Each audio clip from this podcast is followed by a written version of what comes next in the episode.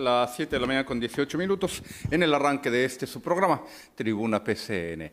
Les saluda con mucho gusto Juan Arturo Salinas en este espacio, 7 de la mañana con 18 minutos, entonces nos queda hora con 42 minutos para abordar, ya lo sabe, 52 para abordar, 42, 42, ya le estoy quitando aquí 10 a los 18. Para abordar, ya lo sabe, los distintos temas que atañen a nuestra región, a nuestros distintos municipios, a nuestra Baja California toda. Gracias a usted que se encuentra en casita, en arranque de semana, disfrútelo. Una mañana muy fría, pero con visos, en todo caso, en unos instantes más le doy el pronóstico del tiempo para este eh, lunes, 7 de marzo con visos de pintar mucho más agradable el clima. Ya comienza, ya comienza a registrarse en este eh, momento, a partir de hace cuestión de unos cuantos días, una diferencia sustancial en torno al tema climatológico. Nos acercamos ya para este próximo día 13 al cambio de horario, ya dejamos atrás el horario de invierno. Gracias también a usted que está en trayecto a su centro de trabajo Igualmente puede seguir a través de las distintas estaciones de radio la programación del primer sistema de noticias, o también a usted, que ya llegó, que ya aterrizó en su centro de trabajo, al igual que mis compañeros allá en controles, Karim Alonso, Ricardo Estrada y Abraham Olivas. Muchísimas gracias, ambos tres en esta ocasión. Luego le explico por qué lo de ambos tres. Vamos eh, a entrar de lleno en las, eh, en las noticias, no sin antes le quiero hacer una eh, referencia que no tiene que ver con la información pues, que se genera en nuestras latitudes, sino que a nivel nacional llamó poderosamente la atención y estoy seguro que también en el ámbito deportivo internacional y hasta en otros aspectos, en otras actividades, llamó, le reitero, poderosamente la atención del el mundo, mientras allá entre Rusia y Ucrania, ya sabe, los catorrazos están a la orden del día. Entendemos que se trata de una conflagración bélica, de una guerra. Aquí, en nuestra nación, lamentablemente, un juego de fútbol dejaba un saldo de heridos. La versión oficial es que no hubo fallecidos. Quedan, desafortunadamente, las dudas sembradas en redes sociales en las que se habló de un determinado número eh, de muertes. En redes sociales pueden vertirse informaciones, las más de ellas carentes de sustento en muchos casos. Y como no hay no solamente una corporación, y no le estoy hablando de ninguna forma de censura, ni mucho menos, pero eh, salvo alguna información específica, precisa, concisa, contundente, muchas veces se presta a las especulaciones, incluso en unos instantes más le voy a compartir un, dato a ese respecto, una joyita, por cierto, a ese respecto, de una de las voces que en la actividad periodística de México ha sido la más cuestionada, pero le reitero esto en unos instantes más. Volvamos al tema, este eh, partido entre dos equipos de los que yo la verdad, pues, eh, eh, ¿qué le puedo señalar? Bueno, no soy aficionado no soy aficionado al fútbol, pero pues era un eh, partido entre dos equipos, Querétaro y Atlas, en mi vida.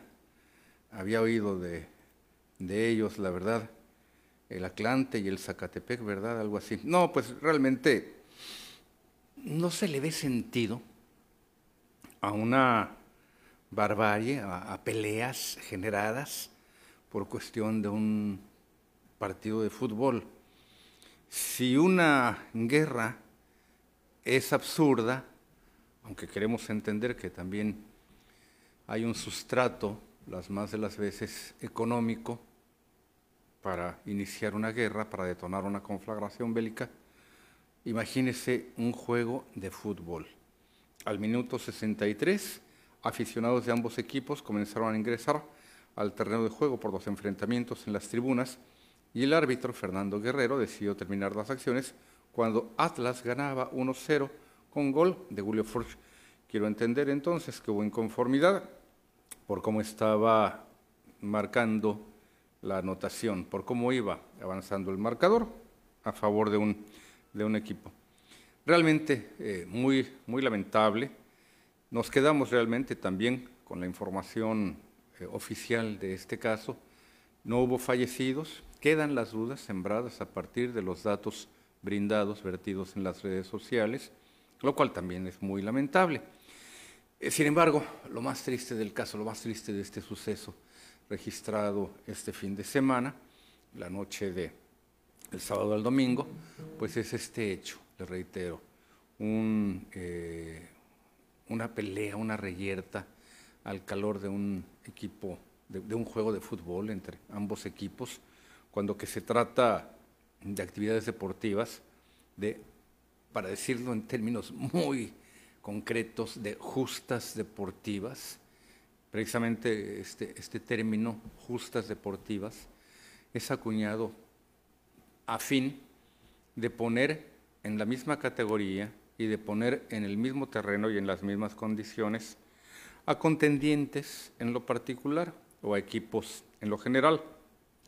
Por eso usted sabe que en el soccer hay divisiones, no van a poner las autoridades de las eh, ligas a un, partido a un equipo de primera división en un partido con un equipo de segunda división ¿Qué marca las divisiones? Bueno, ya el especialista en este tipo de menesteres, en este tipo de información, René Mora ya le informará más profundamente, más cabalmente a este respecto. Yo realmente me declaro nada fanático del fútbol, pero esto además, le reitero, me parece eh, muy, muy lamentable.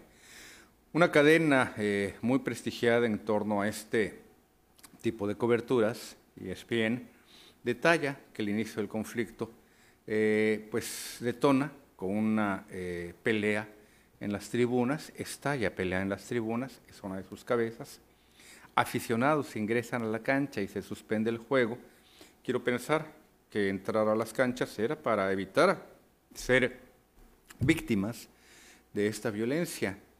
No se dio una fecha para la reanudación del partido, pues, creo que a estas alturas lo que menos nos importa es que se reanudara el partido, ¿verdad? Portero de Querétaro se quedó en la cancha intentando calmar a la afición, esa información sí la leí, así como otro caso, una eh, aficionada de un equipo narra cómo Hernán Crisante y jugadores de Querétaro protegieron a las personas y también cómo una mujer se vio salvada de las eh, disputas entre ambas eh, porras porque le ponen la camiseta de, otro, equipo. Le reitero, este, este hecho de verdad nos marca con mucha tristeza. No le digo que se prohíba el fútbol en México, ni mucho menos, no me inclino por ello, pero sí, caray, pues las medidas correspondientes. Ah, hubo quien jaló agua a su molino y ya hablaba de pedir la renuncia del gobernador, usted habrá escuchado en la conferencia mañanera, que no hay tal dimensión de los hechos. Lo que sí debemos entender es que un, juego de fútbol, de cualquier índole, pero sobre todo estamos viendo en este caso específicamente el del fútbol, amerita, amerita realmente una muy buena vigilancia, sobre todo ya vimos de lo que son capaces algunas personas. Le reitero, no he leído la información en cuanto a lo que significa la causa, el porqué, de esa, de esa reyerta, de esa eh, disputa que llega incluso a ser eh, sangrienta, y si no hubo eh, fallecimientos, como le reitero, así lo ha establecido la información oficial, sí llegué a ver videos en los que en una forma muy grotesca eran golpeados y desnudadas, desnudados algunos, algunos hombres, mientras que quien grababa incluso sonreía, bueno, no sonreía, ¿verdad? Se reía no se veía el rostro de la persona que grababa, se reía y se escuchaban sus carcajadas en el momento en el que algunas personas eran salvajemente golpeadas. De verdad, yo sabía que el fútbol, pues no, no es casi como que una actividad muy como para personas que les guste eh, eh, la filosofía, el pensamiento, la cultura y demás. Eh, lo señalaba el escritor Jorge Luis Borges, el fútbol es popular porque la estupidez es popular.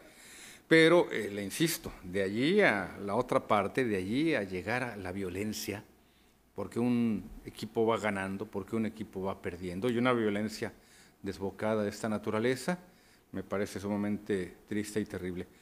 No sé si en otro tipo de actividades deportivas, y no lo he visto, recuérdemelo usted si tiene esos datos a la mano. No sé si en otro tipo de actividades deportivas se haya presentado alguna situación similar. Hasta hace algunos meses creo que también había habido un enfrentamiento entre la afición de un equipo contra los de otro equipo, y no solamente en México, sino en otras partes. Quiero pensar que fue en América del Sur. Pero eh, este fue, lamentablemente, en momentos en que el mundo se debate en una conflagración bélica, le reitero, como la de Rusia y Ucrania, en momentos en los que lo que más necesitamos es precisamente hacer dos llamados de atención para buscar una desescalada de violencia. Si ya se sentaron a platicar, si ya se sentaron a negociar ambas partes, Rusia y Ucrania, si ya incluso eh, la Organización de las Naciones Unidas llamó a buscar entendimientos y acuerdos, el desarme por lo que toca a Ucrania, el malo de la película, ya lo sabe, ha sido Vladimir Putin, desde el momento en el que inicia, abre el fuego.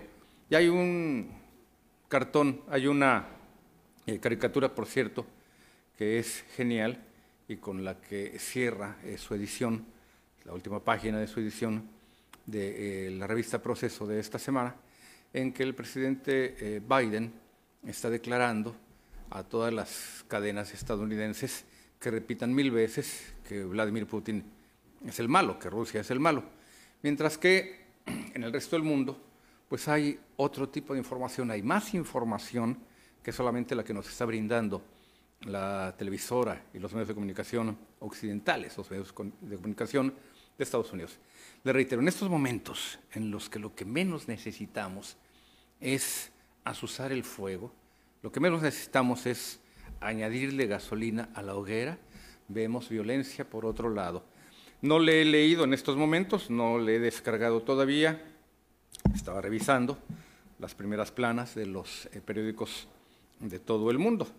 Pero a reserva de leérselos en el siguiente corte, yo no dudaría que estos hechos que se registran lamentablemente en nuestro país, en territorio nacional, aparezcan dentro de las primeras planas de algunos de los diarios, casi seguido de este tipo de notas, de este tipo de información vertida en el caso de Rusia y Ucrania. Así que imagínense en dónde estamos en dónde nos vamos a comparar.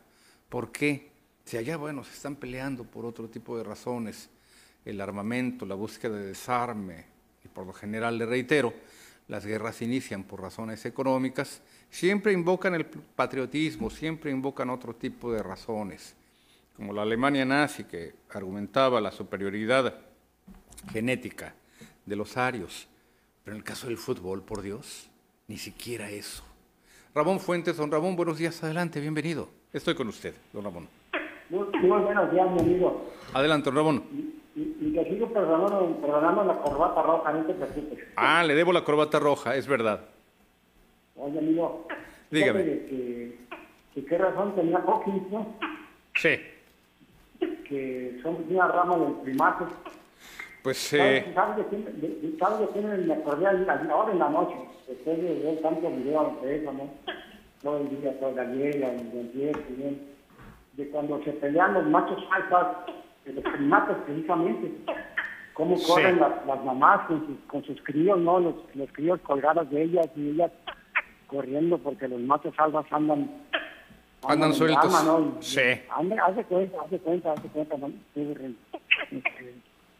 Este, Don Ramón, bueno, la cuestión está en que, sí, a ver, nada más aquí, don Ramón, sí, efectivamente, eh, usted y yo, pues ya evolucionamos a partir de ciertas especies, quiero pensar, pero pues el Atlante, el Atlas, el Zacatepec y, y los demás, pues no, se quedaron allí en ese estadio de la evolución que usted dice, se quedaron en la etapa del simio.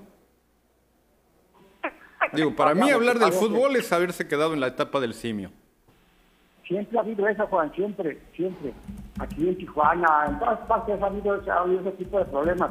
Que muchas veces, muchas veces haya directivas que sueltan dinero para que haya medios de comunicación que no lo saquen la luz, eso es diferente. Nomás que sacan a tres o tres golpecillos o dos, tres policías agarrando, agarrando a los individuos solamente pasan todos, precisamente por eso, porque son tan billetes.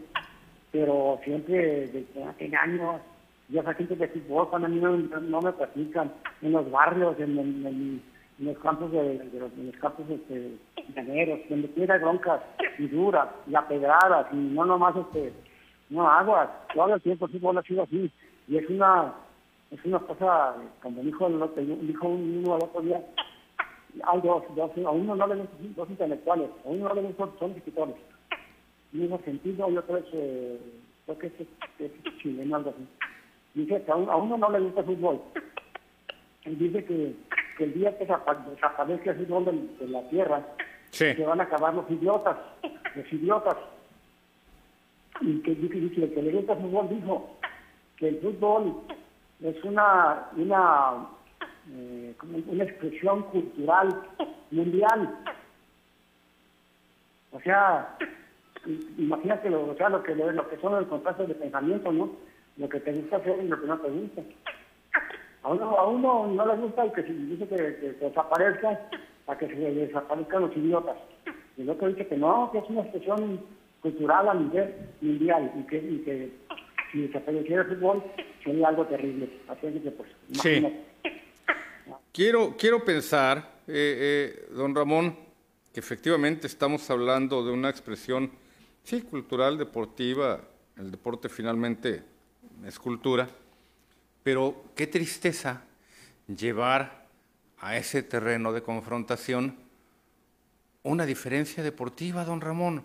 Lo que empieza precisamente como un encuentro deportivo termine en una gresca tan terrible en la que personas inocentes, por el hecho de apoyar a un equipo y los otros por el hecho de apoyar al otro, se ataquen de esa forma tan salvaje, eso no tiene nombre definitivamente, don Ramón. Coincido con usted con lo primero que usted señalaba, que evolucionamos, sí, no del mono, porque si no, pues ahorita en estos momentos ya no habría monos, ¿verdad? habría puros seres humanos. Pero lamentablemente sí hay gente que se queda en esa idea y eso es muy terrible, en esa en ese estadio de involución tan lamentable. Don Ramón, le agradezco mucho la llamada. Muchísimas gracias. Voy al corte cuando son las 7 de la mañana con 35 minutos y en la línea más llamadas. No se me vaya, señor Esperanza.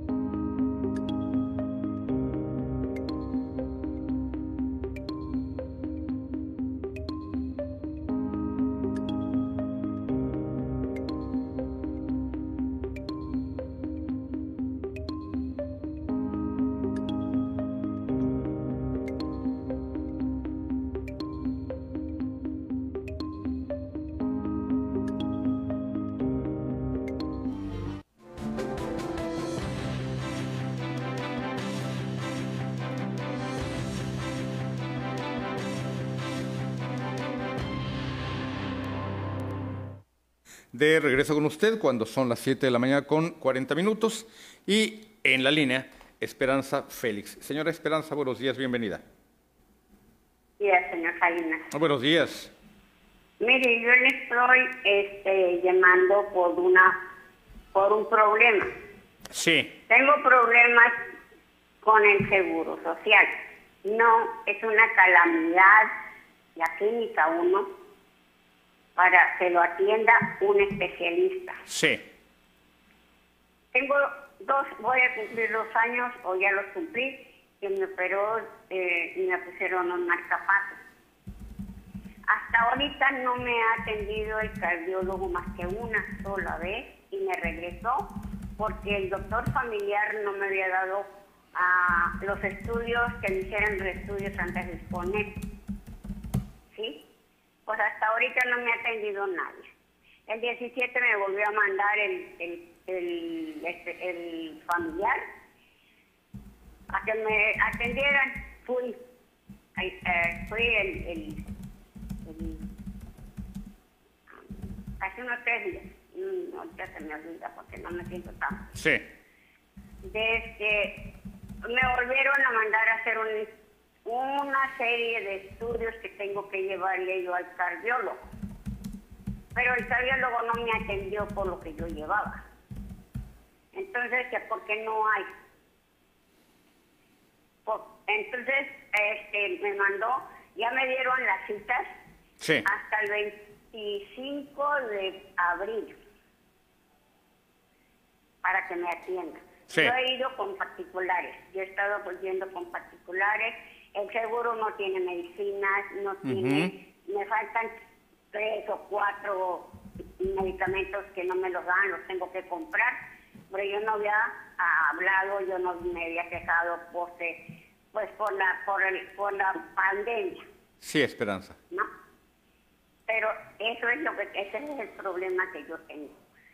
Ahorita no me, no me, no me atendieron, nada más me mandaron a hacer estudios y digo, ok. Este, voy con el, voy con doctores particulares, los que alcanzo a poder pagar. Yo soy pensionada. Sí, es lo que le iba a decir. Un cardiólogo, pues caray, es eh, un, un tratamiento muy delicado, eh, señora Félix.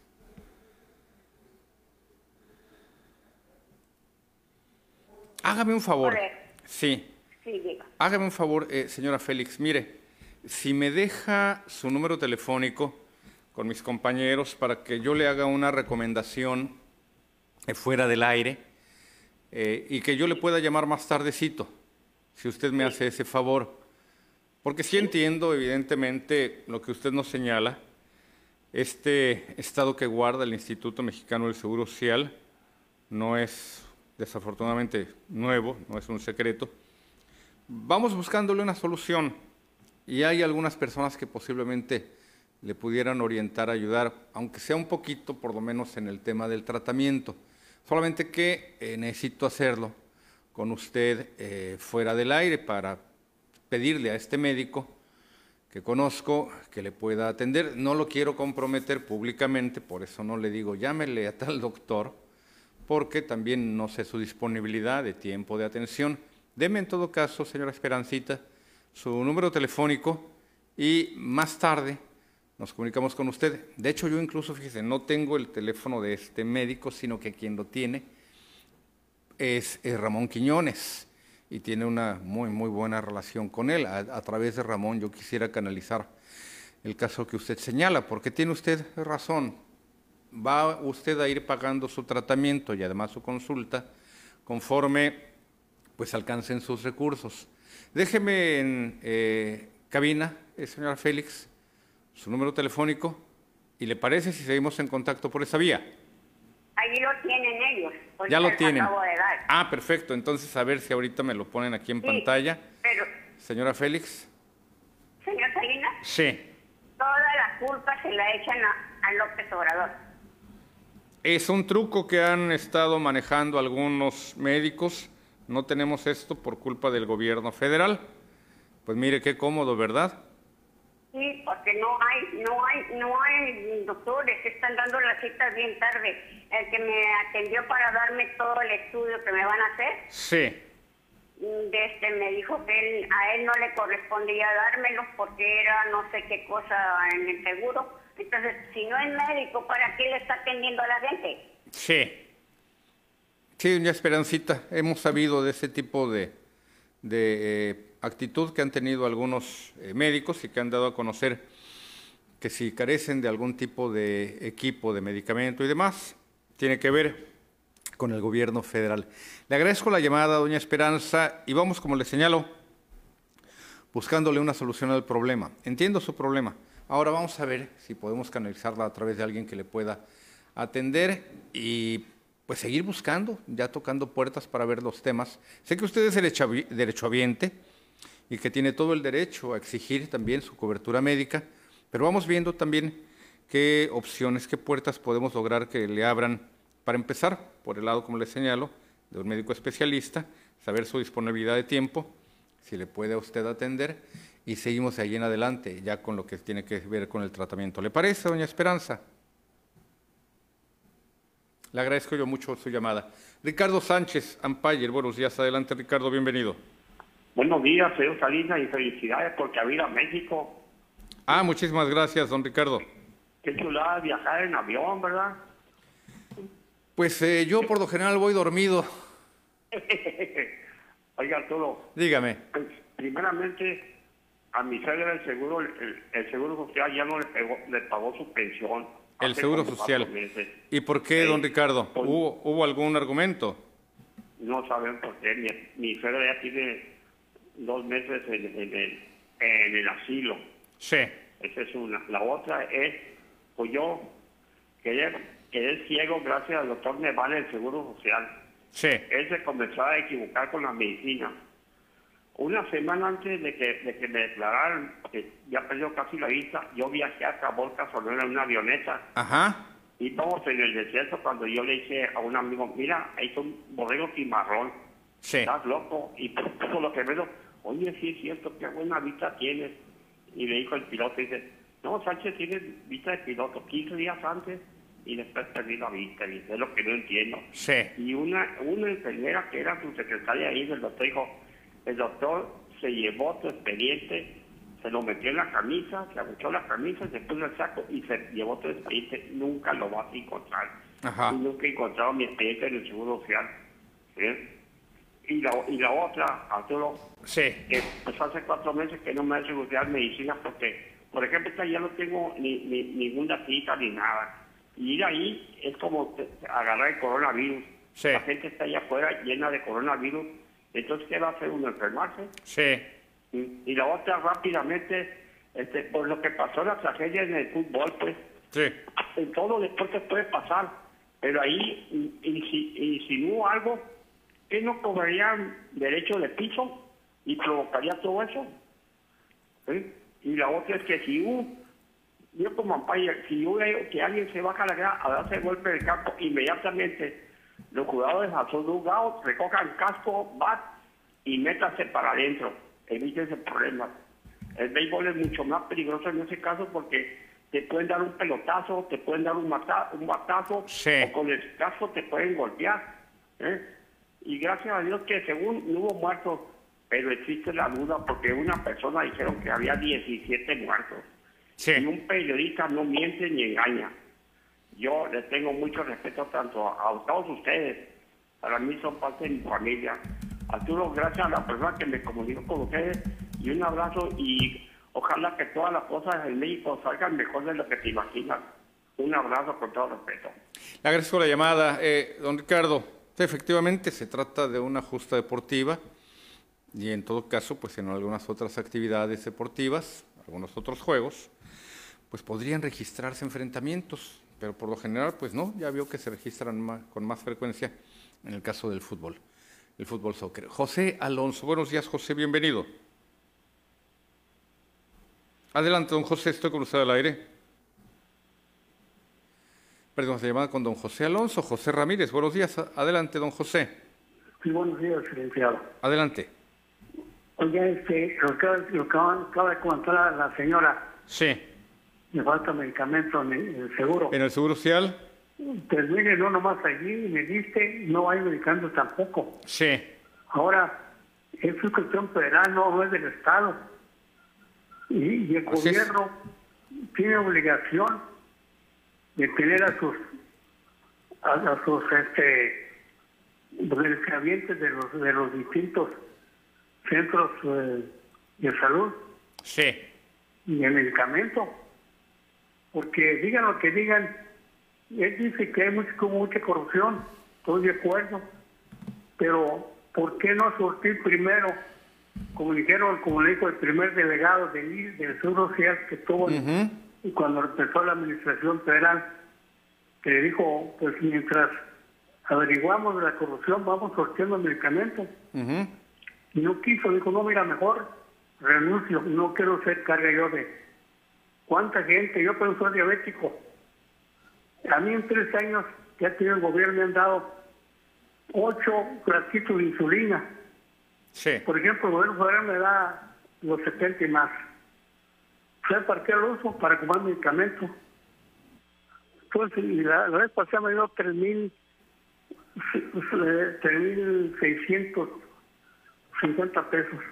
Me quedaron 300 pesos a comprar medicamentos, porque es muy caro el medicamento, tanto del, para la azúcar como para la, la presión. Son medicamentos caros. Y a mí, a mí el, el, doctor del Seguro Social del, del me dijo, el presidente no compra productos caros, no dice que compre los productos que aquí no hay. Y, y tiene que ser así, digo, porque no hay insulina ni, ni los almacenes. Sí. Entonces, yo cómo es posible que para los tres mayas, para más no para de trabajar. ¿Cómo es posible? Porque el principio de que entró en el, gobierno, y porque dijeron allí en las noticias, en, varios noticieros, y he quitado 36 mil millones al sector salud para para tres, para dos bocas, para tres mayas para a la hora que él quería hacer. Y luego al sector agropecuario le quitó 19 mil millones. Y, al siguiente año le quitó al revés. Entonces, ¿cómo es posible? Pues sí, no, no es que, que uno quiera hablar más de él o que no esté de acuerdo. Es que yo, yo en mí, yo lo estoy viendo. Estoy viendo tantos niños de cáncer, ya han muerto, gente grande que han muerto por de insulina, de cáncer, porque no hay tampoco medicamentos. Y él tiene obligación de tener acuerdo de sus medicamentos. Ya que él que investigue que son los corruptos que los meta a la cárcel. Pero probable corrupción, pero no hay nadie en la cárcel, pues, más que los oye y no sé quién más. Pero desde el sector salud a nadie, a nadie está en la- cárcel, los corruptos. Sí. Gracias Y por recuerde. escucharme, muy amable. Gracias, don José. Y recuerde que también en materia del sector salud hubo negocios millonarios, ya no le digo millonarios, multimillonarios, que se cayeron precisamente a raíz de estos últimos cambios, de los cambios propiciados por el gobierno federal que encabeza Andrés Manuel López Obrador. Y allí también está viéndose la mano negra. Blanquita Ortiz, buenos días, Blanquita, adelante, bienvenida. Muy buenos días, buen inicio de semana para todos y para el joven que contesta el teléfono muy amable. Adelante, Eh, mira, Arturito, ya ves que te llamé ayer.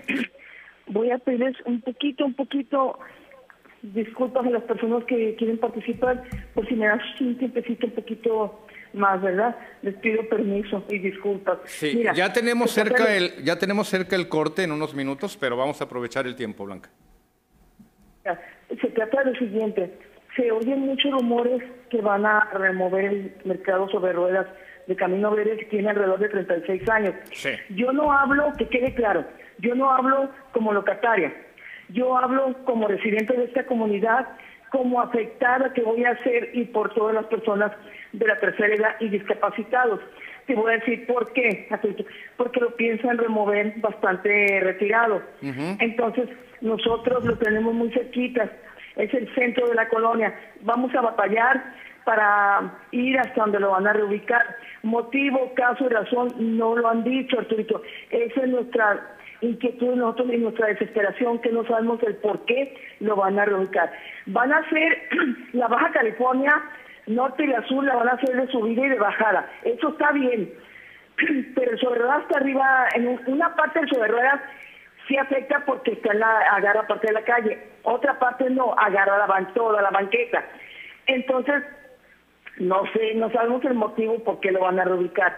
Esa es nuestra inquietud, por eso te pedía yo a ver si pueden mandar el sábado, que es cuando el mercado grande, que está sábado y domingo, una persona que pueda, un reportero que pueda ir a, hacer unas entrevistas para que digan el motivo, causa y razón, el por qué este, se va a mover sobre todo y, y, y lo que nos va a afectar a los que somos clientes por años, por años de ahí. Te digo que tiene alrededor de 36 años el mercado sobre ruedas de Camino Verde. Yo lo plantearía también, bueno, yo lo plantearía también al revés. Blanquita, ¿por qué las personas que organizan el mercado sobre ruedas no son quienes nos dan esta información?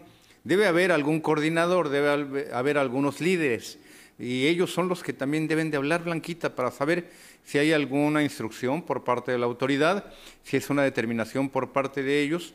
Creo que son ellos quienes se deben de acercar a los medios de comunicación Blanca para esclarecer qué es lo que pasa con este tema. Puede ser que eh, sea para mejoría, aunque como tú señalas, le va a quedar ya más lejos a quienes están acostumbrados a ir por ciertas calles.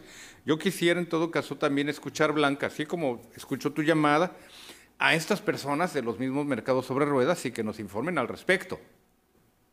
No les informan nada a la comunidad, los mismos ah. La gente está desesperada porque los coordinadores no les dicen nada. Sí. Entonces, este, por eso yo es mi inquietud. Yo te vuelvo a repetir, hablo como afectada de la tercera edad y discapacitada, no hablo como, como locataria, yo no tengo un puesto en el mercado sobre ruedas pero de que nos va a afectar, a nosotros nos va a afectar a todos.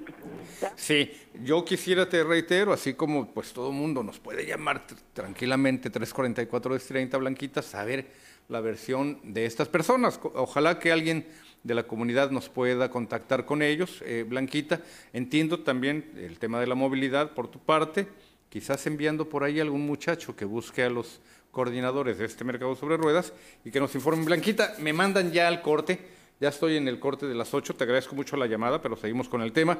7.56 y regreso con más llamadas.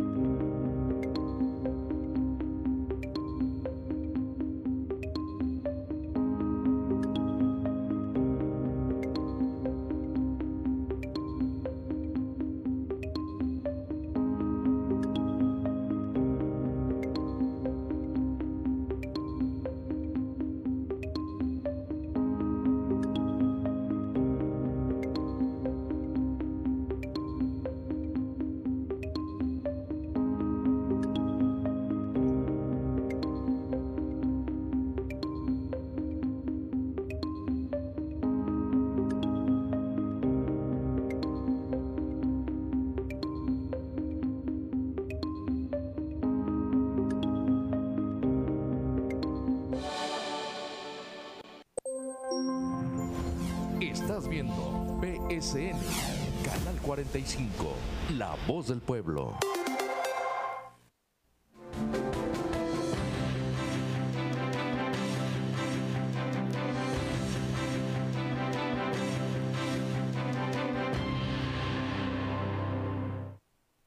Las 8 de la mañana en punto. En la línea, Tomás Zavala. Tomás, buenos días. Adelante, bienvenido. Buenos días, Tomás. Estoy con usted. No nos esperó don Tomás Zavala. María Medina. Buenos días, María. Bienvenida. Sí, buenos días, Juanito. ¿Cómo estás? Muy bien. Adelante, doña María. Muy contento. Mira, en mi comentario es este, yo soy de aquí de Camino Verde, si me recuerdas, ¿ya? ¿Te acuerdas que una vez hizo un reporte de, la calle Baja California, aquí en Camino Verde, que está bien maltratada toda la calle, de, de baches y eso? Quedaron de venir a checar, no sé si mandaste a los reporteros, no sé. Pero ahorita hay un problema muy serio aquí en la colonia. Resulta que en esta semana, mm, no sé, obras públicas o quien pertenece a hacer eso, andan pintando las calles, se va a hacer un cambio en la colonia que en parte sí beneficia, pero en parte está perjudicando a mucha, a mucha gente. ¿Por qué se diré? Van a hacer un cambio de que van a poner un carril de entrada, de entrada Jaramillo hasta toda la Baja California para adentro, y el de salida va a ser el de la calle de la Iglesia de San José para afuera. Sí. Entonces, es un trafical aquí, es un cochinero de tráfico que lo que deben de hacer es buscar otro lugar por donde salir, porque van a hacer un sentido de para arriba y otro para abajo, y las calles que están de subida pues van a batallar porque van a tener, en lugar de bajar, van a agarrar para atrás y luego para afuera. Sí. Y va a ser lo mismo. Entonces, digo yo, bueno, si van a hacer el cambio ese, ¿por qué no empieza el gobierno de abajo, desde el principio? A bachar la calle porque tienen un cochino. Cerraron de un oxo al otro oxo a la entrada de la colonia, como tres días o cuatro días ahí. Según yo dije, bueno, van a, tapar todos. No, no taparon unos hoyitos y hay un pedacito adelantito donde vaciaron, no son ni, creo que era unos 7 metros, 6 metros, y eso, no sé, está una zanja, un hoyo que los carros le tienen que andar sacando la vuelta para poder pasar. Qué pena para que el gobierno esté haciendo eso y no vaciaran primero, deben de arreglar las calles y va a hacer el cambio. Aparte, la calle del lado de la iglesia San José está bien angosta, hay carros siempre estacionados, el sobre ruedas, o que el sobre ruedas según parece que lo van a quitar. Lo van a quitar el sobre ruedas, lo van a mandar para una calle para que vaya para arriba, para meter el granero para arriba. Ok, entonces, eh, ¿por qué no buscar el gobierno como él, sobre ruedas en la parte del medio, que no se ocupa para nada en todo lo que es la Baja California, entre las dos calles? Y para proteger más a la gente. Iban a estar en una bajada, yo guardo un carro, que venga o algo, que, bueno, yo no sé qué irá a pasar yo vivo aquí, tengo 35 años viviendo aquí en Camino Verde y, he ido viendo los cambios en la colonia. A veces buenos, o la mayoría buenos, pero ahorita sí la están regando bien feo. Porque te diré que va a estar muy todo este cambio de calles, debiendo arreglar primero el bacheo, todo, todo, arreglar todo, la calle, y entonces sí venir a hacer poco a poco lo demás. Empezar como hacer una casa de cimientos hacia arriba. Y aquí están empezando a hacer el cambio de calles bueno, no te miento, pero ya te acuerdas, yo te reporté hace mucho que está toda la calle Baja California, desde aquí hasta las Palacios Verdes, es un cochinero. Sí, eh, conozco, conozco bien Camino Verde. Eh, doña María, hace rato, pues ya escuchó usted también lo que nos señalaba eh, Blanquita Ortiz en torno a esta medida, a esta determinación de mover el mercado sobre ruedas.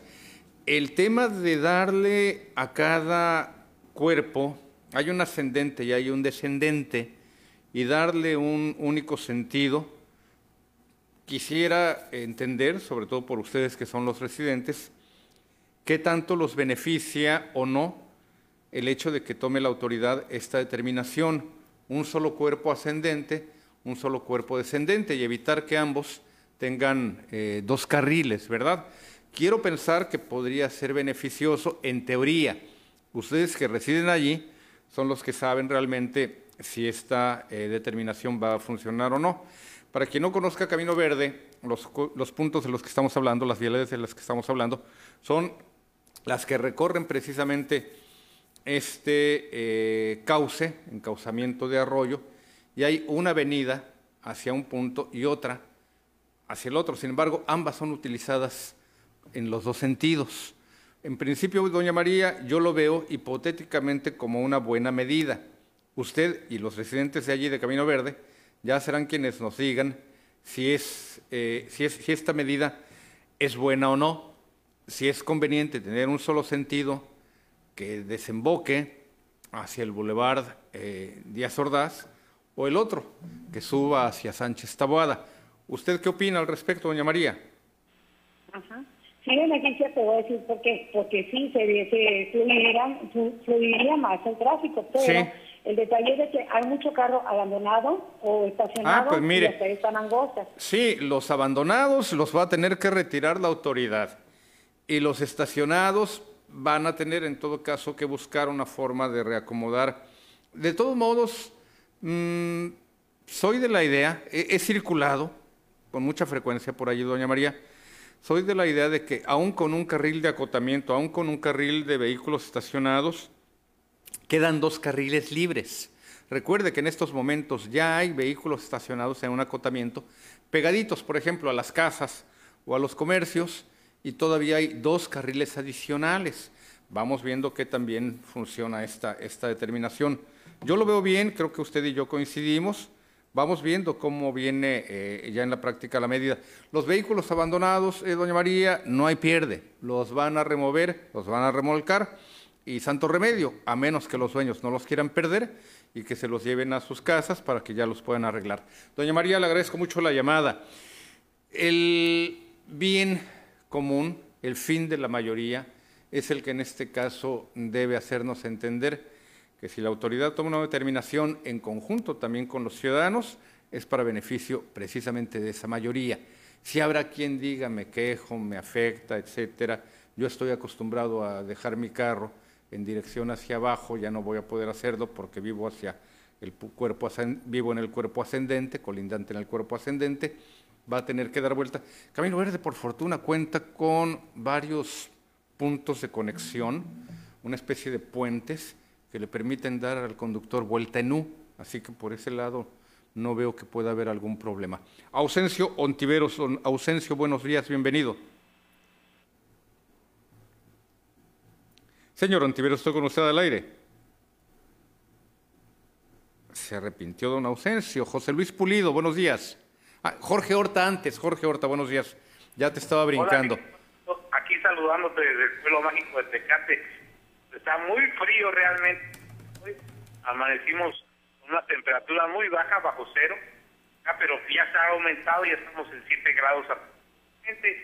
Sin embargo, quiero decirte dos noticias. Primero, sí. la barra brava de, de ayer en Quebec, realmente sí, son muy blandas las sanciones que están poniendo, porque los directivos de los eh, equipos directamente son a quienes deben de sancionar, porque ellos son los que pagan, mueven los viajes de estas barras, que están dividendos, pero pues realmente el mal se debe atacar de raíz, en lugar de estar buscando culpables, en lugar de estar buscando culpar a los, a los funcionarios públicos, a otro tipo de gente, se debe prohibir existencia de las barras. Fíjate que eh, yo tengo conocidos allá en Guadalajara, realmente, que los dueños de las barras no solamente les dan dinero para ir al estadio, sino para hacer sus pachangas, otras cosas más. En fin, bueno, este es mi comentario acerca de lo que pasó allá en la corregidora de Querétaro. Sí. En Tecate, pues hay que darle mantenimiento ya a los espectaculares. También yo creo que Tijuana, fíjate, porque cuántos años tienen ya los espectaculares que empezaron a pulular por toda Baja California. De Tijuana hasta la Salada vemos que instalaron unos espectaculares con unos tubos muy grandes ahí. Ayer el día, el día de ayer el te cortó que se cayó un espectacular en el medio de eh, afortunadamente no hubo lesiones, pero estuvo la Guardia Nacional, y estuvo eh, la policía ahí cerrando calles en el centro de la ciudad eh, afortunadamente prendió solamente parte del espectacular, pero cayó sobre el centro comercial, no, no teniendo daños que lamentar realmente.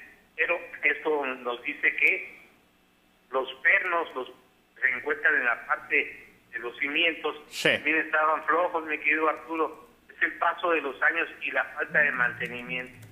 Es de que pues es un- una alerta para los propietarios de estos espectaculares y también para encargados de protección civil en todo el estado, porque pues ahorita ya empezaron a verse algunos, eso que el día de ayer no estaba haciendo tanto aire, ¿eh? Sí.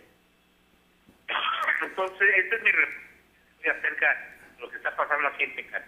Bien, pues eh, esperamos información al respecto y sobre todo que nos la puedas ampliar para nuestros espacios noticiosos, para nuestros noticieros, eh, mi estimado Jorge.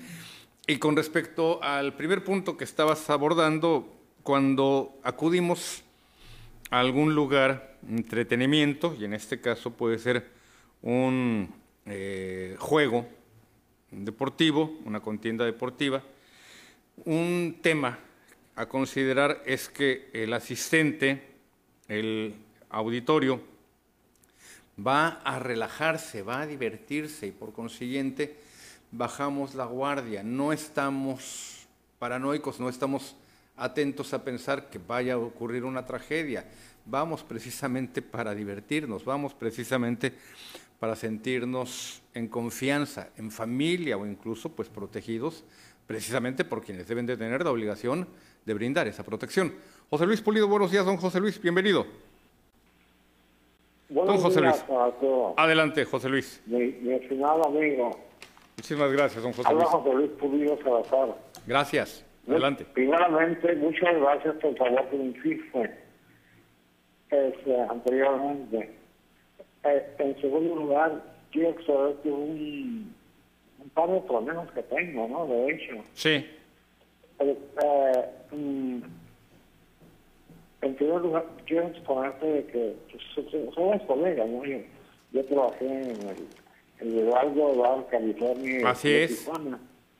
Estuve en Tijuana por casi 18 años. o sea, tengo como 27, 22 años, como 57 años de labor continua, ¿no? Hasta que lo ha últimamente, estoy de Tijuana. Y este, tengo problemas de seguro por cuestión de cataratas. sí, Tengo dos problemas, el, eh, los dos ojos, y el tercero es de la movilidad por la, por la ceguera que me provoca. Necesito usar este andadera para, y aún así, pues continúa, con forma continua, tropiezo y me caigo, ¿no? Y para levantarme es una bronca tremenda, ¿no? Ahora, este, quisiera ah, tenía tener cita previamente, desde el 30 de diciembre, para que me celebrara una, una cirugía con láser, me imagino, en la clínica 36, por la cuestión de, la, de las cataratas. sí. Pero por aquí oye cosas, se ha, se ha diferido la fecha y ahora quisiera, la última, la última ocasión fue por la, porque yo tenía un donador de sangre, ya lo tengo, yo tengo, ahora quisiera ir con la, con la, este, con la espermóloga para que me dieran cita nuevamente, que me continuaran la, porque yo tengo, todo, todo, tengo en regla, o sea, mi, mi azúcar, mi presión, todo en forma correcta, ¿no? No tengo ningún problema en ese sentido. Tengo otros problemas de salud, de, Sí. como, como este, verdad cerebral, etcétera, cirugía de corazón abierto, eh, etcétera, ¿no? Pero, este, ¿cómo, cómo, cómo podemos hacerlo para, para poder corroborar este, eh, una, una, una continuación de una cita para la cirugía? Pues mire, eh, si gusta usted también, don José Luis, ya que estamos en contacto vía redes, nos ponemos en comunicación. He visto también y he seguido de cerca su evolución de salud. Me da gusto verlo en mejores condiciones, de verdad, don José Luis, eh, y las ocasiones en que usted también ha sido sometido a algún tipo de tratamiento. No me pasa por desapercibido. ¿Qué le parece si me envía un mensaje vía precisamente Messenger de Facebook? Ya ve que estamos ahí enlazados en, en, eh, redes sociales, en Facebook. y nos mantenemos en contacto para darle seguimiento a su tema, ¿le parece? Pues bien, en todo caso, ya me Sí. de voz, porque mi lectura... mi- Usted tiene, mi- usted tiene mis mi datos, lectura- yo tengo los, lectura- sí, yo tengo los Lo- suyos y me da gusto eh, eh, haber visto ya también una evolución positiva en su salud. Sí, quedamos en contacto. bien. Le agradezco. Le agradezco, don José Luis. Gracias. Manuel Vidauri, buenos días, don Manuel, bienvenido. Juan Arturo, ¿cómo has estado? Muy bien, muy contento de estar con ustedes. Adelante, Dice, dice, don Manuel. ah, bueno, ya, eh, porque cuando dicen, estoy muy contento, dice, pásamela. O sea, la noticia, ¿ah? Sí, Eh, Juan Arturo, fíjate que me llena mucho de júbilo ver que van a reglamentar esas calles bajas California. sí, Porque yo, a mí me ha tocado por allá, espontáneo, muy espontáneamente, eh, transitar por esas calles. sí, Eh, este, pero si vas por arriba, eh, porque una es la subida y una es bajada, ¿no? Una de las calles, ¿verdad? Las dos Ajá. son subida y bajada, pero una por, por orden de izquierda y derecha tendría que ser la bajada. Si vas subiendo, por cualquiera de las calles, este, hay lugares donde tienes que esperar para que baje el otro, porque hay gente irresponsable sí. que estaciona carros en los dos lados ujú, unos allá, enfrente de un negocio, enfrente de una casa, no sé, todo lo que hay, ahí está bien. Pero otros estacionan para el lado del canal, porque no hay un, ah, una prohibición, ¿verdad? Sí, Que de aquí o algo, ¿verdad? Menos vigilancia. Entonces, este, qué bueno que la, la presidenta municipal se faje bien las enaguas y ahora pues los pantalones, ya las mujeres son, como decían en el rancho, empantalonadas, ¿verdad? Este, que se apriete bien el cinto y revise la, Smith Wesson izquierda que traiga los vestidos y empiece a meter en cintura lo que está mal hecho. ujú, Porque pasándonos de ese tema y aunando la llamada del Seguro Social, este, yo me estoy haciendo viejo cada día más y más enfermo y cada día oigo gente que dice que esta es una herencia de gobiernos pasados, todo lo malo. Pero si no acabamos en este sexenio con esa herencia apoyando al gobierno que ya tenemos, sí, el próximo gobierno federal va a agarrar una herencia de 86 años. Porque yo he escuchado gente que, que asegura, afirma y reconfirma. No, dice de 80 años del PRI, el PAN, dijo. Ah, caray. ¿Y quieres que en 6 años arregle? Si no se arregla, van a ser 86, sin arreglar la herencia. Entonces, a ver, hay que ayudarle a este gobierno a que se gaste esa herencia lo más pronto que pueda y meter a toda esa gente que está haciendo cosas en contra, meterlos en cintura, meterlos en la cárcel, a ver qué hacemos. Eh, el pueblo, ¿eh? porque las autoridades, dadas las leyes, que también dejaron los malos, que se fueron, no pueden hacer nada. Tanto que hablando con un amigo, mi archienemigo, eh, dice que, que si se te mete un ladrón, un asesino allá a tu casa, que no lo golpees, porque si sale golpeado tú eres el que te vas a la cárcel. No, no, no, no. Tampoco le haga caso a información infundada, don Manuel. Hay, hay legislación muy seria. No lo diga así. Eh, No, no lo digo yo, No. lo dice la gente. Pues es lo malo que diga la gente. Pues hay que, hay que remitirse a las leyes, don Manuel. Entonces, este, si vivimos con esa mentalidad, Sí. en una amplia mayoría nos estamos afectando nosotros. Yo no te estoy culpando a ti, ni a mí, ni a mi archienemigo, sino que habemos gente que pensamos en echarle la culpa a Juan Arturo, que por eso nosotros no tenemos novia, no nos va bien en el juego de azar, Sí. porque el otro que no, no, no se vale. Párate temprano, bañate, peínate y ponte a trabajar, ¿verdad? Así no es. sé si me entienden mi mensaje. Yo sé que mis llamadas son molestas. Perdónenme de rodillas, se los pido, pero no me puedo aguantar callado, ¿verdad? Bien, bien, muchísimas gracias. Eh, don Manuel, las 8 con 19, casi nos vamos al minuto 20 y volvemos con más llamadas.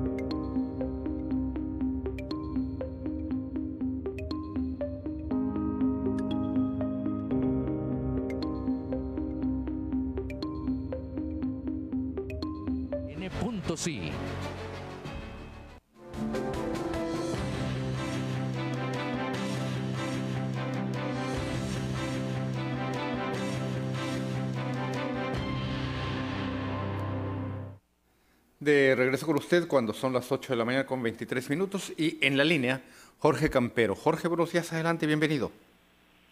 Eh, muy buenos días, don Arturo, saludos para tu público y para ti. Oye, eh, me llama la atención el tema de los tianguis, de los mercados sobre ruedas. Sí. Y te digo, Juan Arturo, porque aquí donde vive tu servidor, está tu casa, Valle de Chapultepec, tenemos un tianguis grandísimo, Juan Arturo, sin presumirte, la verdad, ¿eh? Sí. Eh, mencionan que es el mejor en Baja California. Tanto, Juan Arturo, que tiene hasta 850 puestos, imagínate, de 3 por 3, lo que es un cuarto. Em, entonces, me llama la atención, Juan Arturo, porque aquí hubo un movimiento, removieron, creo que escuché por ahí una, que movieron allí en Camino Verde algún un tianguis. Aquí también pasó lo mismo, Juan Arturo. Y la gente protestó porque removieron, le llaman el tianguis de Pórticos, el más conocido en Baja California. ¿Cómo se llama? Eh, tianguis Pórticos. Pórticos. del Mar, así se llama la zona aquí en Sí. Muy conocido, ¿eh? Viene gente de Mexicali, viene gente de Tijuana, eh, gente hasta de Los Ángeles han venido aquí y apartan sus lugares y se quedan a dormir ah, para que no les ganen el lugar con Arturo del éxito que han tenido. ¿sí? sí. Entonces yo te menciono esto porque removieron ese tianguis, pero dentro de la misma zona, a unos, ¿qué te diré? Eh, como a un kilómetro de donde estaba. No es mucha la distancia, pero hubo protesta por eso y que no lo quitaran de la zona de pórticos. Yo vivo muy cerca de ese tianguis, que es muy grande. Entonces, con Arturo, ¿qué pasó ahí? Que pusieron mercados, pero esos de Calimax. De hecho, tenemos seis mercados, eh, lo que es Florido, eh, este, Soriana y todos esos mercados. Sí, estoy viendo, de hecho, que estaba instalado en un terreno muy amplio, muy plano. Ese fue el motivo por el que lo removieron. Vendieron la propiedad, Jorge. No, no. Todos los terrenos aquí hoy en Chapultepec es, este, me encanta aquí este lugar porque es, este, como te dijera, es plano totalmente. Sí, es lo que estoy viendo, terrenos muy planos. Tenemos agricultura, sí. Tenemos agricultura, tenemos esto que te digo, es muy comercial esta zona. Me gustaría que vinieras un día para que conocieras aquí, Juan Arturo. Sí. Yo personalmente te llevo y para que conozcas, para que veas y verás que te va a gustar el lugar, ¿eh? Estoy viendo, sí, los predios muy planos. Exactamente. muy amplios. aquí, sí. Juan Arturo, eh, hay mucha demanda, hay mucha gente que no tiene empleo y se y se dedican al comercio, es muy comercial esta zona. Sí. Y, y ha tenido el mismo éxito porque la gente ha querido que, que siga este sobre ruedas que tiene eh, pues ya bastantes años, no sé realmente cuántos tenga, pero sí, ya, ya son, ya son pues arriba de unos 15, yo pienso que sí son. Entonces, el tema aquí, Juan Arturo, es de que la gente que no tiene empleo fijo, en fábrica, lo que tú quieras, tienen este empleo de cuatro días. De jueves, el mejor día es el jueves. Jueves, viernes, sábado y domingo. ¿sí? Entonces, me llamó mucho la atención eso de los movimientos que hace el gobierno de, de, esos mercados europeos que han ayudado tanto, pero tanto a la economía familiar, Juan Arturo. En serio, ¿eh? Es algo muy bueno aquí por el puerto de Ensenada, no sé, allá en Tijuana, pues me imagino que igual, ¿no? Donde hay puntos eh, donde están estos eh, tianguis llamados. Sí. ¿Cómo ves el tema con Arturo? A mí, la verdad, sí me, llama mucho la atención. Digo, estoy muy cerca, que te diré, como unas cuatro cuadras, pero son cuadras grandes, de donde está este tianguis, a donde lo removieron. De hecho, me lo pusieron más cerca todavía. Sí, se ve que es, se ve que es bastante eh, amplio el predio y por eso te lo decía, porque lo estoy viendo en Google Maps, es una extensión muy considerable y muy plana. Evidentemente, mira, cuando hay temas allí eh, de terrenos y de que nos cambian las cosas del lugar, en este caso pues un mercado sobre ruedas, claro que también hay, hay afectaciones. Hay que ver, reitero, el, el- el- el bien de las mayorías, el bien mayor. Jorge, te agradezco mucho la llamada. Lisbeth Escoto, buenos días, Lisbeth, adelante, bienvenida. También de Ensenada. Eh, ¿Cómo está, señor? Muy buenos días. Buen día, Lisbeth. Eh, le quiero decir tres cositas rápidas. Dígame. En relación de, de que eh, tengo un número telefónico que les puede servir a, a las personas con discapacidad eh, severa, motriz, eh, eh, que los pueden vacunar Sí. mm, a su domicilio. Sí, efectivamente, en Ensenada estoy viendo que tienen por fortuna ya este esquema de vacunación a domicilio allá en, a- allá en el puerto, ¿verdad? Adelante, dígame. El teléfono es el 646 Sí. 178 0823 Sí. y, ciento, y 646 178 0463. Sí. Pueden hablar con el doctor Rubén eh, de aquí de Ensenada, Lucero, Ajá. que es, eh, es una persona muy fina, muy atenta, eh, me, me atendió correctamente Sí. y, y quisiera pues eh, si alguien ocupa de este servicio y vive aquí en estos en esta área eh, en, en nuestro municipio bueno pues eh, ya tienen esta esta gran ayuda no Es un gran apoyo, sobre todo para las personas en estado de postración. El- Elizabeth, sí me di cuenta el fin de semana que tenían ya esta eh, opción aquellas personas que requieren ser vacunadas y que cuenten con este, con este tipo de apoyo. Me parece muy, muy bueno por lo que toca a la gente de eh, avanzada edad y en algunos casos incluso no avanzada, pero sí que están impedidos para salir de su hogar y que los puedan vacunar en su, en su domicilio. Lisbeth. Sí, otro otro detalle más eh, que Sí. tengo una inquietud eh, de saber eh, si es posible que pudieran eh, que vamos a poner a Gaby en la mañana también porque lo extrañamos ella es una eh, eh, gran comentarista y es una persona muy activa eh, en Sí. temas eh, de hu- humanitarios y entonces eh, aprendemos de ella mucho y ella, eh, bueno, yo, yo siento que eh, eh, aquí en mi corazón que sería bueno que la regresaran en la mañana. Bueno, eh, déjeme decirle, eh, Lisbeth, eh, Gaby Colina, Ana Gabriela Colina, nuestra directora de noticias, tiene ya un programa los sábados. Si usted eh, tiene oportunidad de seguir con ella los eh, sábados, su programa, bajo el mismo nombre precisamente que llegó a manejar entre semana, y es que de lunes a viernes pues ha tenido que dedicarle con más profundidad a la atención de la cobertura de nuestros noticieros. Además de conducir, Gaby Colina pues coordina los temas en lo general, en coordinación con su servidor, definimos las líneas generales de lo que vamos a cubrir y ella ya se encarga, en coordinación de la jefatura de información, de asignar a los reporteros, de asignar a los camarógrafos, de asignar los vehículos, en fin, todo el entramado de lo que implica en este caso, eh, eh, Lisbeth, eh, una cobertura diaria.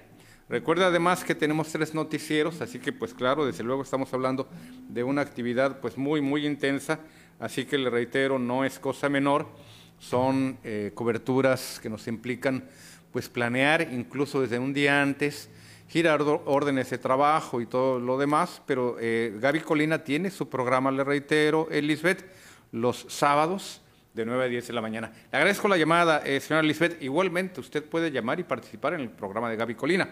Mire, son las 8 de la mañana con 32 minutos y le quiero desmenuzar la eh, siguiente información, que por cierto fue muy bien abordada y muy, muy eh, profundamente analizada en eh, nuestros noticieros y espacios de análisis, programas de análisis, los días viernes y sábado. Para hoy lunes ya el gobierno del estado que encabeza Marina del Pilar, pues está dejando atrás un tema que desde luego es vital que usted lo tenga eh, en mente, que usted sepa de lo que se está tratando. El viernes el secretario eh, de Hacienda, Marco Antonio Moreno Mejía, convocó a una conferencia de prensa en la cual daban a conocer el supuesto eh, daño patrimonial, el supuesto quebranto que el gobierno estatal actual estaría recibiendo por haber contratado con anterioridad, durante la administración del ingeniero Jaime Bonilla, una empresa, mediante una licitación, una empresa que brindaría energía para la construcción de una planta fotovoltaica que a su vez suministraría de electricidad tanto a las instalaciones del propio gobierno estatal como el tema del bombeo de agua, usted lo sabe, en el acueducto Río Colorado, el agua que llega justamente aquí a la zona costa. Hablaron de una serie de temas, de este quebranto, de denuncias penales, pero en realidad lo que estaban haciendo era hacer valer el dicho de que el ratero dice que es honesto. ¿Por qué?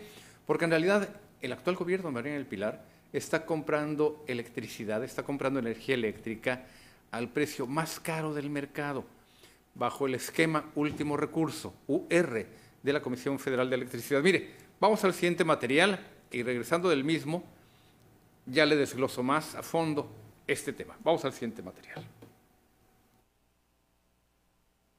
El gobierno de Marina del Pilar Ávila acusa que el contrato con Next Energy provocará un daño patrimonial de 12 mil millones de pesos, cuando que es en realidad el hecho de que no comprar la electricidad a esta compañía es lo que provocará el que pues la están a altos montos con la conferencia de hoy presentaron un panorama distinto al de los hechos reales y los actos jurídicos, ya que el gobierno del estado ya está pagando dinero a la empresa, pues Next Energy recibe el pago vía participaciones federales y lo ha recibido en enero y febrero del 22 por 140 millones de pesos.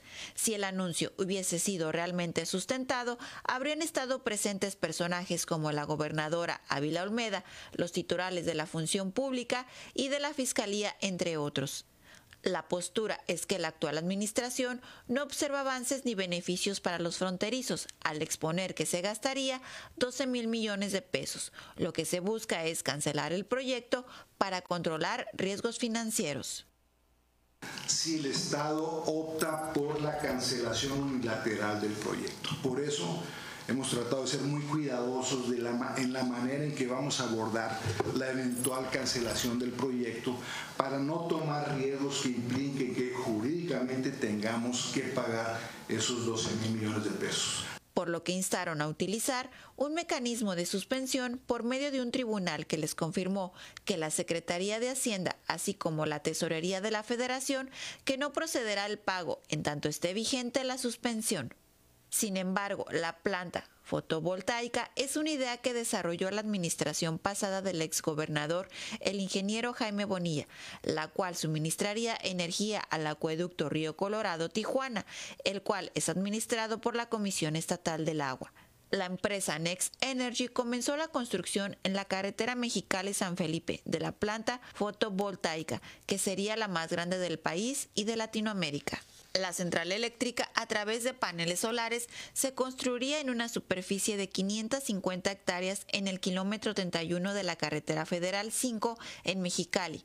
Su capacidad de generación sería de 2.546 megawatts diarios y el suministro se distribuiría entre el acueducto, dependencias centrales y entidades paraestatales alrededor de 2.500.000 habitantes de la zona costa tendrían garantizados el suministro de agua. La falta de soberanía energética propicia que lleguen empresas a generar la energía, pero esa producción se vende a Estados Unidos y no se queda en la entidad la gobernadora María del Pilar Ávila es la que está la negativa de contratar la electricidad que debe suministrar la planta fotovoltaica, ya que en realidad es un daño patrimonial y que le costaría casi 2 mil millones de pesos anualmente a Baja California, que compra electricidad más cara. Sin embargo, la postura de Juan José Pon Méndez es no proceder con el proyecto y argumentó que la empresa es la que no se ha acercado. La empresa va a enfrentar serios riesgos financieros, jurídicos y reputacionales. No vamos a permitir que esto, insisto, se ejecute este, afectando las finanzas y el desarrollo del Estado.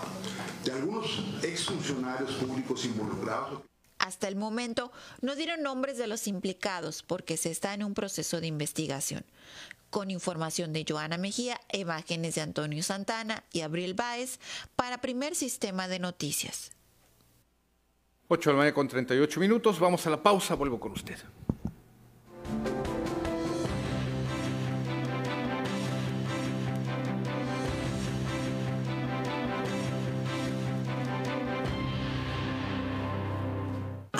Londres. Llévate el auto que te guste con los mejores.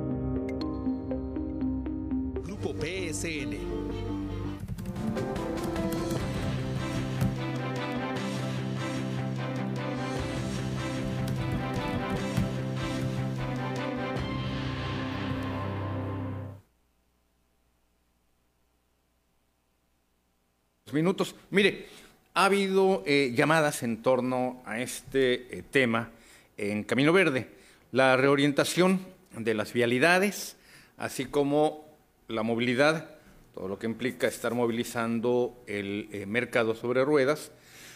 Quiero pensar que se trata de ponerle orden a ese, a ese tema. En un momento más también vamos viendo otro ángulo de lo que se vive allí en Camino Verde, en tanto atiendo a Leopoldo Rodríguez. Buenos días, Leopoldo, adelante, bienvenido. Leopoldo, estoy con usted. No tenemos la llamada del señor Leopoldo, nos vamos precisamente al tema que le estoy refiriendo. ¿Qué es lo que pasa en algunas de las calles de Camino Verde? En que lamentablemente vuelven a registrar, en esta ocasión, otros movimientos que pues han puesto en riesgo a más de un centenar de propiedades, de viviendas, de familias. Vamos al siguiente material. Para evitar que los amantes de lo ajeno se lleven las pocas pertenencias que quedan dentro de sus hogares. Los damnificados de Camino Verde viven preocupados no solo por el posible colapso de sus viviendas, por los deslizamientos de tierra que incluso aumentaron con la lluvia, sino también por la falta de seguridad. De acuerdo con el señor Alejandro Ulloa, quien tiene más de 10 años viviendo en la calle Víctor Islas Parra, alrededor de las 12 de la noche solo se observó una unidad de protección civil municipal realizar un recorrido por el área, pero en ningún momento se percató de la presencia de elementos de la policía municipal. Yo pienso que sí hay más seguridad porque pues en la noche ya esto se va a quedar vulnerable.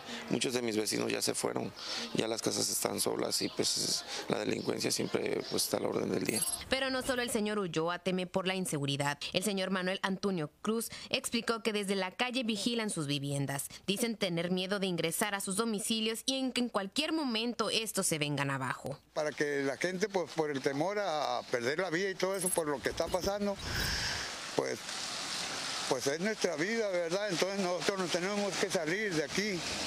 Pero pues nuestras cosas, nuestras pertenencias que con gran esfuerzo las hemos tenido, pues íbamos a estar bien, nos íbamos a sentir bien con la seguridad que nos están ofreciendo, pero pues no hay nada aquí, ni policía, ni nada ya no se mira ni la, ni la Guardia Nacional que antes seguido pasaba por aquí, los municipales y todo eso. Nada se mira, es todo lo contrario. Los vecinos aseguraron que tampoco hubo presencia de personal de protección civil municipal ni estatal durante el transcurso de la noche a pesar de las lluvias. El señor Pablo Arroyo aseguró que en la madrugada escucharon varios ruidos que los pusieron en alerta. Se queda un ratito así en silencio, todo llega así como que tronar algo, las paredes y se están sumiendo ya las casas más pues quién sabe a qué hora vaya a colapsar eso. Conforme pasan los días, las casas y las calles presentan mayores daños.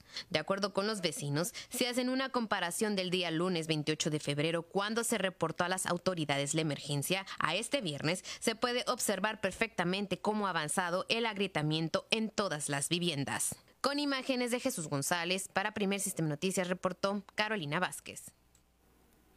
8 de la mañana con 45 minutos. Mire, Lamentablemente es eh, muy frecuente este tipo de casos, este tipo de temas, en que hay eh, personas, hay familias enteras que se niegan a abandonar sus viviendas precisamente por temor a la rapiña y a veces hasta se ponen en riesgo ellos mismos. Sigo con el tema, pero también eh, tengo eh, más llamadas. Nuevamente recuperamos la llamada del señor Leopoldo Rodríguez. Buenos días, don Leopoldo, bienvenido. Bueno, bueno. Señor Leopoldo, parece que no, no tomamos eh, nuevamente la, llamada. Le eh, hacía referencia a este tema del que le hablo y que es bastante, bastante doloroso. Por cierto, déjame, este, me preparas, mi estimado Karim, otro material. Lo vamos a abordar también igualmente. Me tocó en suerte, no sé si decir de buena o mala, el hecho de haber visto a algunas familias que tras el sismo del 19 de septiembre del 85 en la Ciudad de México, se negaban a abandonar sus casas ya sumamente dañadas y allá en la capital del país, pues no le estamos hablando solamente de una casa, de un piso, dos pisos. Eh, allá estamos hablando, desafortunadamente incluso, de edificios, cuatro, cinco, seis pisos, que ya era una verdadera fractura, ya eran edificios con grietas, en las que tranquilamente cabría una mano. Ya estaba como una especie de nuez por separarse, por romperse. Y familias y, personas, desafortunadamente también de edad avanzada, que toda su vida han trabajado para construir ese patrimonio, que toda su vida le han dedicado a comprar ese departamento, ese condominio, y que a partir de una desgracia natural de esta índole, como lo es un sismo, corren el riesgo de, quedarse sin ese patrimonio precisamente. Pues bien, hay personas, reitero, que se han negado a abandonar esas casas, esas viviendas, esos departamentos, a pesar del riesgo inminente. Entendemos lo que significa para ellos literalmente lo que sería quedarse en la calle, sin embargo, arriesgan su vida de una forma intensa, terrible, de una forma que uno no puede esperar a que otra cosa pueda suceder y que finalmente esos espacios queden totalmente derruidos. Déjeme cambiarle eh, de eh, sesgo a la información que le he estado brindando. Ya son las 8 de la mañana con 49 minutos. Nos quedan escasos 6-7 minutos para concluir el programa. Mañana, 8 de marzo, Día Internacional de la Mujer. Usted lo sabe que son fechas que se han convertido en eh, fechas señeras para la movilización de las mujeres precisamente en contra de la violencia que han venido viviendo. Y por lo que toca a la capital del país, ya hay eh, preparativos, esperan marchas, algunas de ellas incluso muy fuertes, muy aguerridas, muy intensas. Así que mañana pues eh, habrá que estar muy atento a lo que ocurre en la capital eh, del país. ya los contingentes feministas anuncian sus manifestaciones. El día de ayer nuestra corresponsal en Ensenada, Isiar Gortázar, eh, nos informaba que lamentablemente al momento en el que ella estaba eh, llevando a cabo la cobertura de una manifestación, hubo al menos unas 200 mujeres eh, que se manifestaron en el puerto. Ella también fue blanco de algunas agresiones. Yo le sugerí, mejor retírate. No tiene sentido que a ti, como encargada de una cobertura, que estás incluso brindando difusión a lo que está ocurriendo con estos grupos, también seas objeto de esa, de esa agresión. No tiene sentido que quien incluso ve difundida su labor, su protesta, que le están haciendo eco a su voz, pues que agreda a los periodistas, en este caso incluso a una periodista mujer. No consentiría yo incluso el enviar a un periodista hombre, a un reportero, y que sea objeto de una agresión. Me parece muy lamentable, muy triste, cuando que incluso lo que estamos haciendo es cumplir con nuestra labor, cumplir con nuestro trabajo y todavía poner en riesgo a un reportero, hombre. Imagínense en el caso de una mujer que también, vuelvo al tema, está cubriendo una información, está dando a conocer la inconformidad, el dolor que muchas mujeres están externando en estos momentos. Tenemos información a ese respecto que le quiero compartir, pero antes también hay más llamadas. Raúl Chacón, buenos días Raúl, bienvenido. Estoy con usted. No, nos quedamos sin la llamada de don Raúl Chacón. Vamos al video siguiente porque en fechas recientes una joven mujer perdió la vida. Su cuerpo lamentablemente fue localizado a bordo de su vehículo, un vehículo Jeep Liberty, en las inmediaciones del punto en el que ella misma había sido localizada la primera ocasión, la última, la última vez en que su familia tuvo conocimiento de, de su ubicación en la zona norte, allí mismo fue localizado su vehículo y en el interior su cuerpo. Lamentablemente su madre muere, pierde la vida en medio de una gran tristeza tras estos hechos. Vamos al siguiente material. La madre de Elizabeth Martínez Igarroa murió esperando a que las autoridades le dieran respuestas claras ante el feminicidio de su hija. La mujer identificada como Marta Cigarroa encontró el cadáver de la joven dentro de la cajuela de su propio vehículo el pasado 17 de febrero.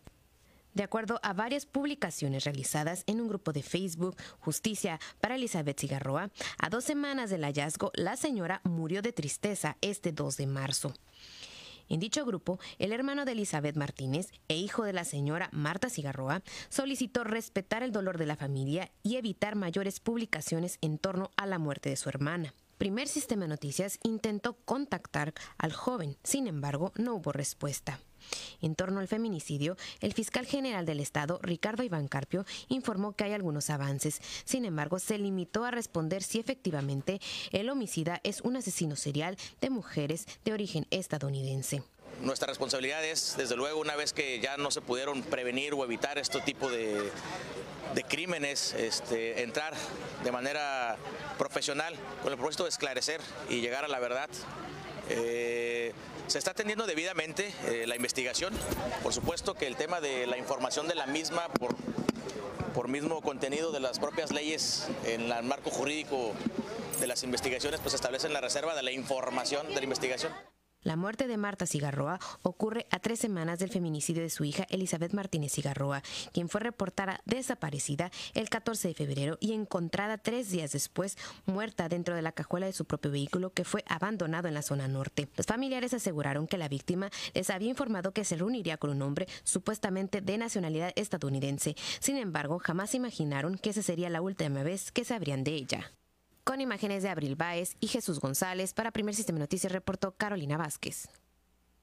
Ya hay, le reitero, eh, pues por lo que toca a, a, nuestro país y en distintas ciudades, incluso ayer mismo hubo manifestaciones aquí en Tijuana, en Ensenada, pero mañana, mañana 8 de marzo, Día Internacional de la Mujer, habrá manifestaciones a nivel nacional y hay ya distintas convocatorias. En Aguascalientes, los grupos colectivos ya van a reunirse en la explanada de la Fiscalía General del Estado, de ahí precisamente Aguascalientes, a partir de las 17 horas. A ella invitan a todas las mujeres, piden utilizar cubrebocas durante toda la marcha. En Baja California, la concentración tendrá lugar en el Parque La Lobera, esto en Ensenada, a las 12 horas, al mediodía. Y así lo refieren los carteles que han circulado electrónicamente vía redes. Este es un espacio antielectoralista, seguro para infancias y juventudes, donde la lucha es de todas y todes. Bueno, esta tendencia del eh, idioma inclusivo, lenguaje inclusivo. Baja California Sur, allá la Asamblea Feminista de Baja California Sur convoca a una marcha desde tres distintas ciudades. Todas las convocatorias tendrán lugar a las 16 horas tiempo local. La Paz, la reunión será en el Monumento a la Madre, Cabo San Lucas en el Pabellón Cultural y San José de Cabo en la Glorieta Fonatur. En Campeche, si usted se fija, estamos yéndonos por orden alfabético. La convocatoria tendrá lugar en Ciudad del Carmen. La reunión será en la Glorieta del Camarón a las 18 horas para llegar al monumento a la Campechana. La Ciudad de México, en la capital del país, Amnistía Internacional México convoca a reunirse en el Ángel de la Independencia a las 4 de la tarde. Habrá una parada en la Glorieta de las Mujeres que Luchan, antes Glorieta de Colón. En la marcha se pedirá un alto a los feminicidios y los transfeminicidios en el país, así como el aborto legal y otras temáticas. Hay una segunda convocatoria de un contingente incluyente, la colectiva Dignas Hijas, la Asociación de Infancias Trans, Balance, Mexfam, Marcha Lencha y otras organizaciones llaman a las adolescencias trans y no binarias a acudir a la marcha del 8 de marzo. Y también hay distintos puntos de puedo referir, no solamente en la Ciudad de México, aunque allí pues es bastante intenso, pero ya encontrará usted esta información en redes sociales. Ya son las 8.56, mañana tenemos una cita aquí en Tribuna PCN, pásela bien hasta entonces.